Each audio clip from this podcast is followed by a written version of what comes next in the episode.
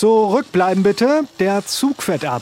So klingt es am Samstag zwischen 11 und 17 Uhr in Kassel, wenn Dutzende alte und neue Bahnen durch das Technikmuseum an der Wolfhager Straße düsen. Natürlich in Miniaturgröße. Trotzdem gibt es für Bahnfans einiges zu entdecken, sagt Museumssprecherin Katharina Armbrecht. Wir haben auf 200 Quadratmetern den Verkehrsknotenpunkt Bebra und das gesamte Schienennetz, zum Beispiel die Wege nach Sontra Richtung Kassel mit den ganzen Bergen, die Regiotrams, Dampflokomotiven, ICE-Züge. Auch bei Kindern sorgt das für strahlende Augen.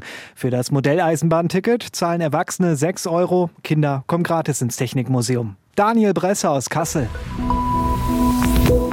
Der Bartenwetzer ist ein Holzfäller mit einer Axt und eine Symbolfigur der Melsunger Bürgerinnen und Bürger. Seine Statue ist für jedermann oder Frau an der historischen Fulda-Brücke in der Stadt leicht zu finden. Aber Melsungen hat auch eine dunkle Seite und die zu entdecken ist nicht ganz so einfach.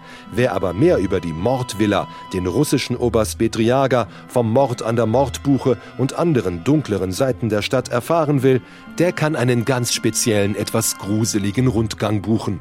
Der Melsunger Geschichtenerzähler führt höchstpersönlich. Möglich ist das Ganze schon am morgigen Abend. Der zweistündige Rundgang kostet 9 Euro und anmelden kann man sich bei der Kultur- und Tourismusinformation der Stadt. Jens Wellhöhner, Melsungen.